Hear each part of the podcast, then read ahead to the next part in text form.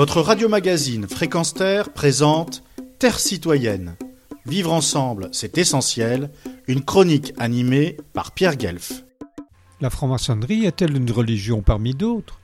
Une fois n'est pas coutume, parlons philosophie en abordant cette question qui suscite maint débat et aussi pas mal d'informations fallacieuses et mensongères comme celle récemment diffusée par une télévision russe prétendant que de puissants juifs détenaient le remède au coronavirus et attendaient le moment propice pour le commercialiser de manière rentable.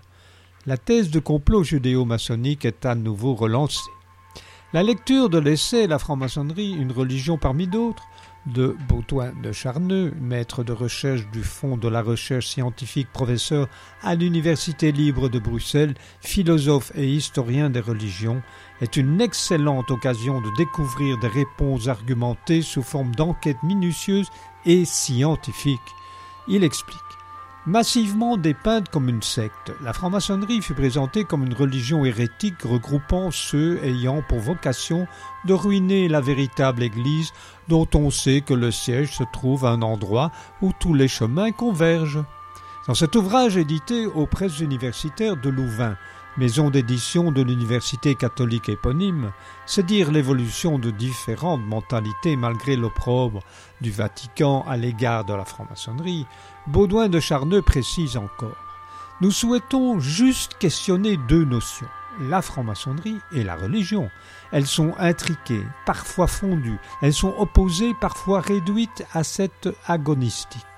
Elles sont complexes, et notre monde contemporain est la complexité qui nécessite d'appréhender les choses avec esprit critique et mise en perspective. Ce qu'il fait.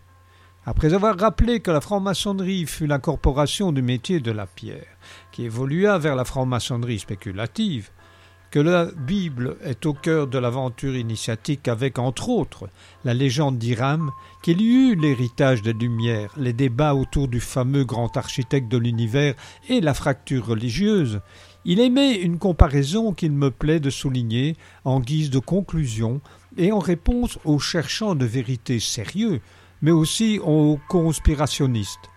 Le compagnonnage est aujourd'hui une des dernières écoles permettant à un homme de se perfectionner, de devenir meilleur, sans miser tout sur la possession fétichiste de papiers nommés diplômes et sur la rentabilité d'autres papiers appelés billets de banque.